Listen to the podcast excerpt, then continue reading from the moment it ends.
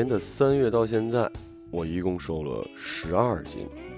我把这消息公布在朋友圈以后，除了一方有难八方点赞的损友党，大部分的女孩子都是来求教程的。我知道你没这方面的担心，因为你和我一样是个怎么吃都不会胖的怪异体质。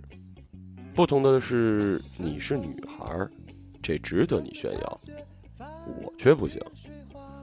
你有许多值得炫耀的东西，你有耐心，你的执着，还有你的好脾气，这些优秀的性格让你一直活得非常有质感。你不同于其他的女孩子，不习惯对感情有依赖。不依靠外界寻找存在感，并且只相信紧握在手里的东西，或许这就是我当初喜欢你的原因吧。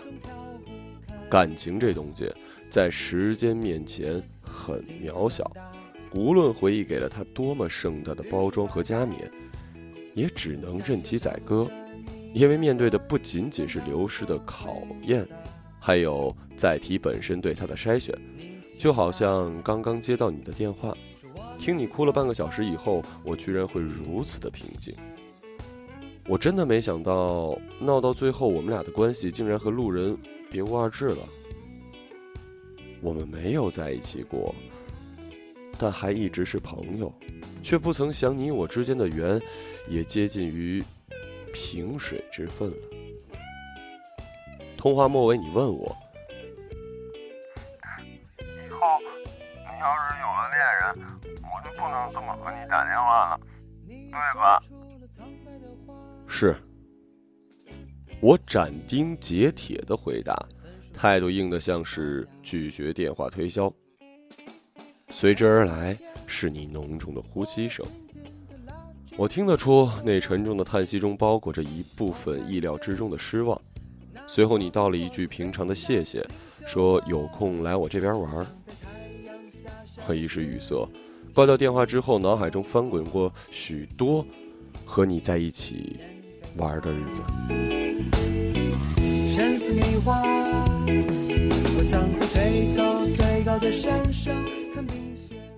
我们相识的时候是大三下学期，所有人卯足了劲儿为大四实习做准备，只有我俩还是不紧不慢的看电影、打羽毛球。天气热的时候呢，就坐在图书馆门前的长凳上，喝一杯食堂一楼的木子铁，看人们急匆匆的在图书馆内来回的奔波。和你相处的那段时间真的是特别的舒服，两人莫名的契合习惯和行为感知，似乎早就剥夺了你我之间的界限。我陪你采购拿重物，你陪我买书听讲座，我们一起跑步，玩一款傻傻的游戏。吃完饭去下沉广场吹凉风，这样的舒适不断的将我拉向你，一步一步不可逆转，一阵阵窃喜连连。可即使我们所有的话题都巧妙的避开了工作、毕业或者是有关分别这些词，这样舒适的日子并没有持续多久，就被随之而来的大四打断了。一批穿着朴实的父母带着孩子在学校里留影，新生用充满期待和警觉的目光打量着我们。老师开始分组带毕设，每个人都攥成一个拳头，准备向论文发起冲击。我们终于不得不收起冠冕堂皇的逃避，正了正衣襟，踏进了大四的紧张期。你问我开题报告这玩意儿怎么写？我不忍让你失望，也不想放过任何一个可以在你面前表现的机会，于是花了一个晚上在电脑前整理资料、下载案例、学习、效仿、修改。迎着第二天的朝阳，好像是拼凑一幅你笑脸模样的拼图，将报告一点一点组装完成。最后一遍检查，按下保存的那一刹那，你笑的模样印在了屏幕模糊的字里行间。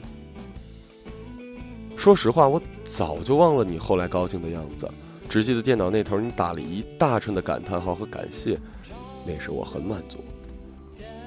也是从那个时候开始，我在心中告诉自己，我们毕业应该去同一个城市打拼，我应该和你一起流浪。那时我每天都在地图上寻找，找一个合适你也合适我的城市，这是一非常傻的行为，我却分析的甚是有趣味。哪里离我们的家都近一点儿？哪个城市适合人居住？哪里的工作和我们的专业对口？我一个一个的圈上去、画上去，像是发生战事的据点。于是，反击战就这样开始了。接下来的日子里，我每天都扎在图书馆和工作室里，查找资料文献。画图找灵感，一个人对着四五台电脑做设计，不停的做。所有人都放学了，你在 C 楼的教室玻璃外看着我，怀着爱意的笑。有时候上完晚课，朋友轻敲玻璃，指指手表，示意我已经很晚了。后来论文三审时，我的论文被放在了学院的群共享，当做范本，而我做的毕业设计也是应届的全系最高分。当然。这些事情你无从知道。我曾想过，把我为了和你在一起而准备的一切告诉你，可是还没来得及，故事就终结于此了。就好像战争一旦开始，就没有办法很好的收场，感情大多也是如此。那一晚，我走出 C 楼已经是深夜，脚步声孤独清脆，我觉得特踏实。突然，天空中有焰火出现，远处传来一阵欢呼，好像有人故意起哄。我踩着好奇的大步跨过去，走到了人群的外围，目光穿过了人墙，一眼就看到了惊慌失措的你。而在你的面前，还有一个单膝跪地、手举玫瑰花的男孩。你也看见了我，目光中有些难以解释的慌张与尴尬。在众人的欢呼中无法下台，只得接过了男孩手中的花儿。人们开始欢呼，甚至还有破音的鬼叫。灯光昏暗，世界里只有你我两个人的对视。你的脸上没有惊喜，也没有幸福。我强挤出了一点笑容，佯装祝福的模样，鼓了鼓掌，便狼狈慌忙的退出，好让一场惊喜。可以拉上完整的序幕。我已经很久没有那么难过了，一整夜我都在摆弄手机，希望从你那儿知道一点什么，或者期待你和我解释一些什么。脑袋不受控制，感情指挥着逻辑进行着推理，给你编织了骑虎难下，怕拒绝会伤害对方自尊等等类似的理由，直到天光大亮，在一片失望中昏睡了过去。醒来时是你的未接电话，我按耐着激动，平静回了过去。你也确实像我说的那样和我解释，接过的那束花只是为了当时可以圆满的收场。听到这番话，我几乎要从床上跳下来了，因为这样就足以证明你和他仅仅是现场直播的逢场作戏，而你，却更在意和我之间的关系。像沙漠中迷路的人看见了一座村庄，绝望的疲惫得以缓解，步伐又变得稳健有力了。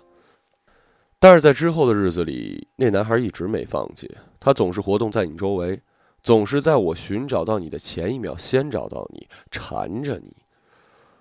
我开始生气，甚至要求你粗暴的支开他。而我们那时确实没有确定任何关系，我们因此还吵了一架。真是没想到我们会因为这样无聊的事情而红了脸儿。最终，你接受了我的无理要求，屏蔽了那个男生的所有联系。但是，我们的确因为这次吵架而有了隔阂。校园招聘会的前一天，我看着作品集，自信满满，想问你准备将简历投到哪儿，去哪个城市生活。我们在电话里约在了女生宿舍楼下的过道里。我走到那儿时，看见你站在过道的门口，尴尬的维持着和那个表白男生的对话。你看见我以后，主动挽起我的手臂，似乎向他宣告什么。我礼貌的朝那男生笑笑，自知笑中带有一丝轻蔑，虽然幼稚可笑，但也确实在心底暗爽了许久。学校并不大，过道里还有共同认识的朋友。我们在众人的注目中离开，我目光如炬，扫开一条路。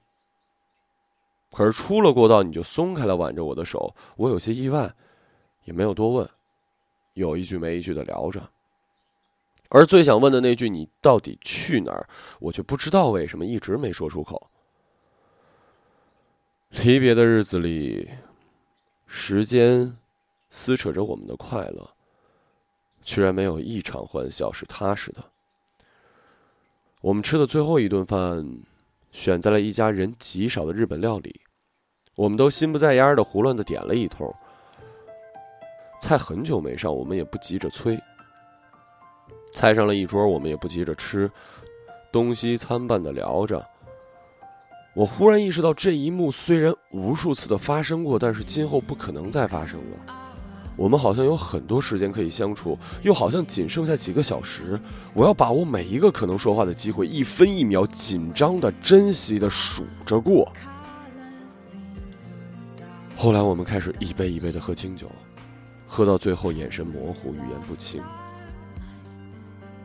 你好像哭了，又好像没有。迷离中，你叫我的名字，你说：“莫，我是喜欢你的。”而这种喜欢有太多的自我克制，因为我知道你不会跟我回家，而我只想当一个小女人，想在父母身边，不想走远。只要平平淡淡的就够了，不想太累，也不想追求太多。而我想都没想就开口说：“也许我可以跟你回家呀。”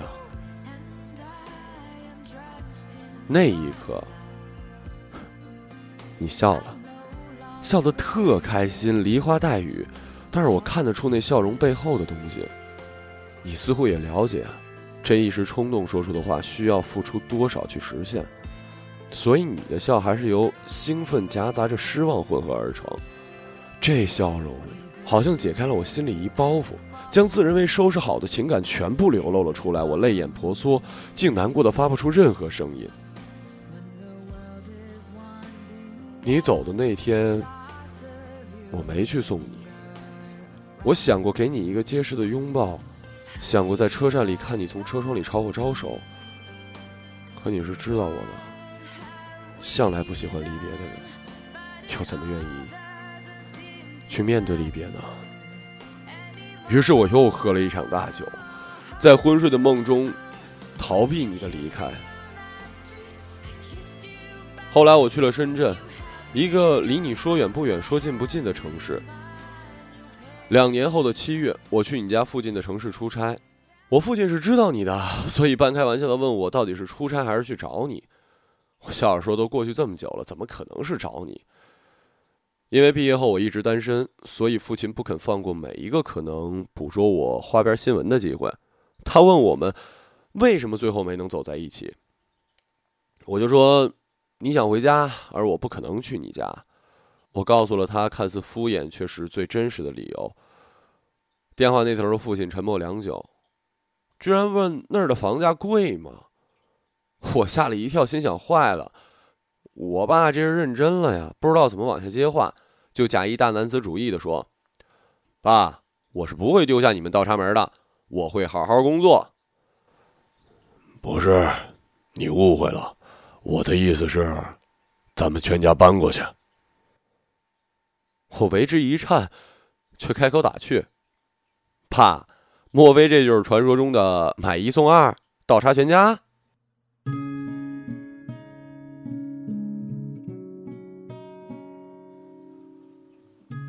我的父母是千万大众中最普通的那一款，安分守己了一辈子，老老实实工作，踏踏实实做人，积攒了一辈子的积蓄供我念书，余下的还打算帮我置办家产。他们来南方玩的时候，我带他们东走走西看看，老两口开始还有些精力，后来就没了新鲜之感。每天可活动娱乐的时间，满打满算也就四五个小时，超出这时间，他们就显出了疲态。所以我再有心带他们玩玩，也只能适应他们的状态。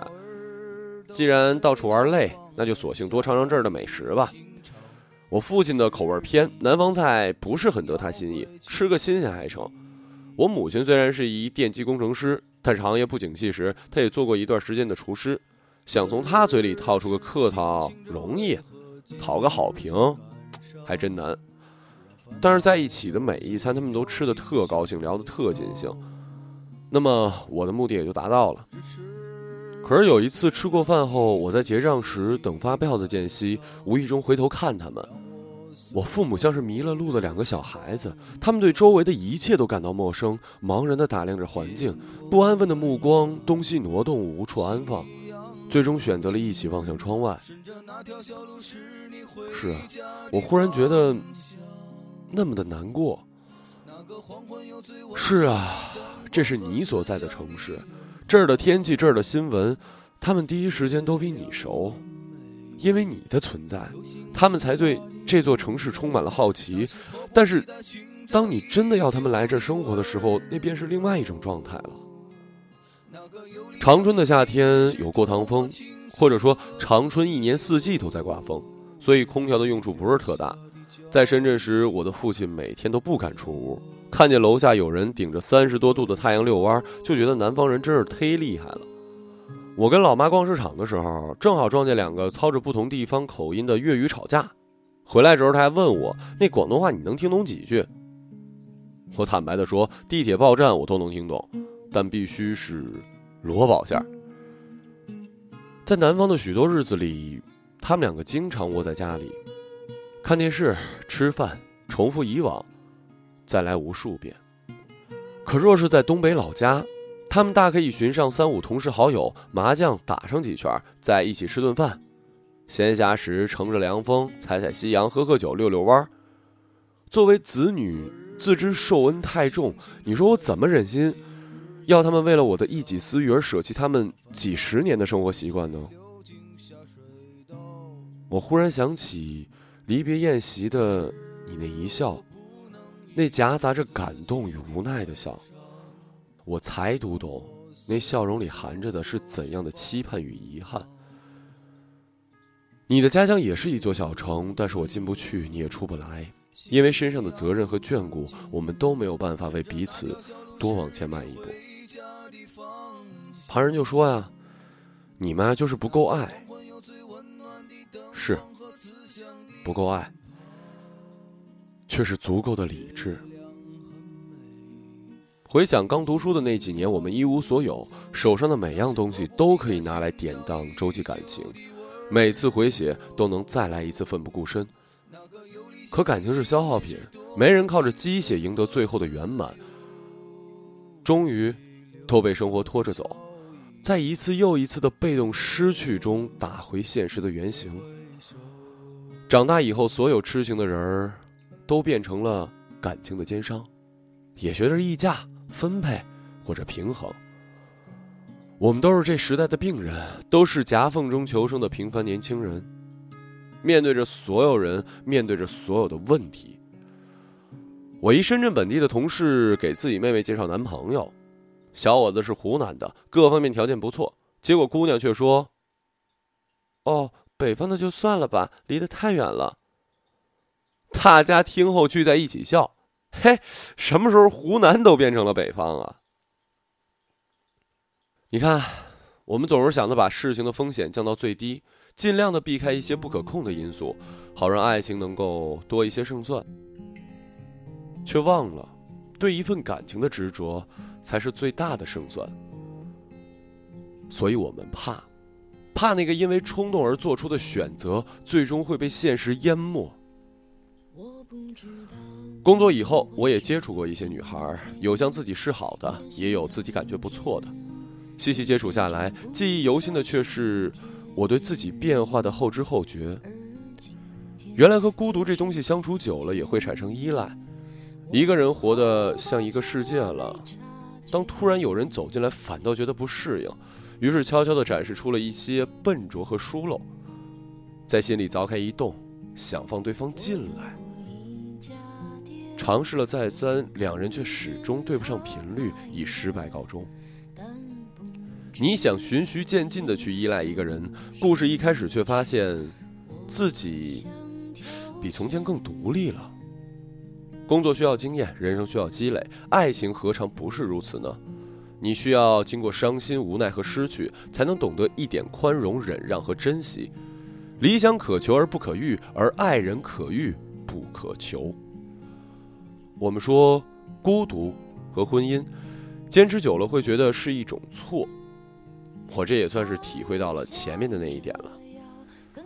前些日子陪朋友去澳门，晚饭后无聊散步，在广场看见一个由老头组成的乐队，周围挤满了人。一个外国白胡子老头憋红脸，努力吹着一个崭新的萨克斯。他换气的时候，我可以清楚的看见他牙已经脱落了很多，已经开始漏风走音。旁边俩老头，一个哆哆嗦嗦地弹吉他，一个敲着散碎的架子鼓。说实话，他们的表演很业余，谈不上精彩。但是他们忘我、享受以及那种投入的感觉，却深深的吸引了我。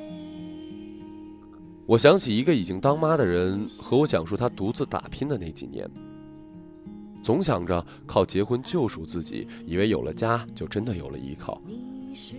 哪知道真正结了婚、有了孩子以后，每天也只能看着嗷嗷待哺的宝宝，面对着鸡毛蒜皮的琐碎，早出晚归、披星戴月。也没有其他有意思的事情可以做，剩下的日子就是慢慢变老，看着宝宝长大，离开自己，然后呢，安安静静的等死。这一下就望到了头的日子，实在是一种安逸的失望，甚至是绝望。他们说孤独和婚姻坚持久了都会觉得是一种错误，我也算是体会到那么一丁点儿了。所以啊，三十岁之后。当工作已经由理想沦为生计，爱情已经被同化为亲情，我们是不是总得找一些能温暖自己的游戏呢？比如学一门没什么用的，但是自己一直很想学的手艺；比如浪费一些时间去做一些自己想做却没有时间去做的事儿，像吹萨克斯，想当流浪艺人。所以我坚持寻找、辨认、区分。为的并不是他们口中的出人头地，而是想在今后的今后能拥有一个值得期待的完整的有意思的人生。我明白，当初你所选择的归途和我选择的旅途势必将你我分隔开来，像不可控的洪流，选择了自己去向汪洋湖泊的路。你我的分开并不是因为地域上的距离，而是你我早已选择了自己的生活方式。并且也没有打算为彼此做出任何的牺牲，而自欺欺人的愚钝，让我们都巧妙地避开了羞耻的自私，将分离的罪名嫁祸给现实。欲望更迭理想的时代，现实也会挫败现实，都各自有各自的难处。在分开这么久的时间里，我也曾无数次地问自己，是否为与你分离而后悔？思而再三，我只是感到了遗憾。遗憾是好不容易碰到一个对眼儿的人，也还合适的人，就这么错开了。可惜不可惜，值得不值得都不重要，重要的是这一错开，再想找到那个合得来的人，居然是那么的难。我不后悔的原因是，如果当初我没有选择背上包走遍这个国度。或许我依旧是那个不知天高地厚，因为争风吃醋而冲昏头脑的毛头小子，我就不会是现在敲下这些字的我。虽然还是有那么多的缺点和不足，但是好在这么长的时间以来的努力，也算是收获了一些东西。所以，我现在挺喜欢现在的我的。你一直说我欠你一个离别，因为毕业时我的懦弱，你总觉得我们之间，嗯，像是有些话还没说完。堵在心口，哽咽难受。我们下次见面，不知道会是什么时候，或许再也不会见面了。我想，我们能为彼此做的，也就是把今后的人生活得有意思一点了。即使是为了自己可笑的虚荣心和自尊，我们也不忍心让对方看到，在错过彼此以后，自己过得多狼狈吧。你说呢？倘若余生之中，真有人能恰如清风吹开我窗边的君子兰，掀开我的日记，在字里行间斟酌相守的时光。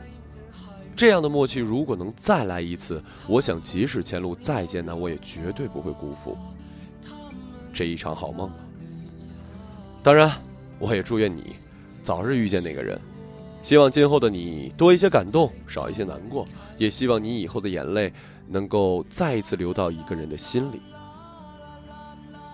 这是我欠你的别离。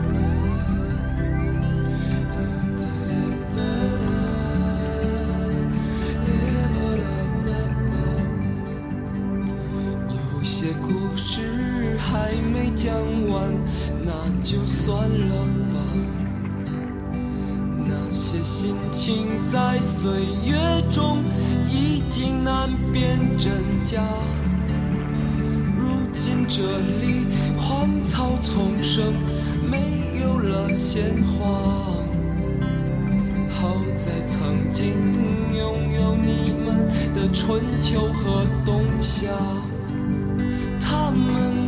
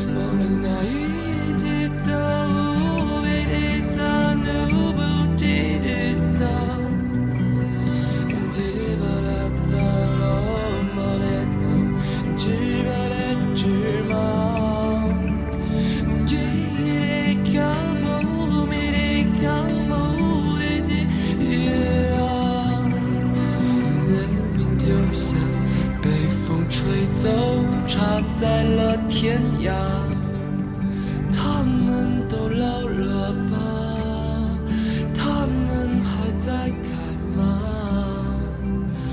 我们就这样各自奔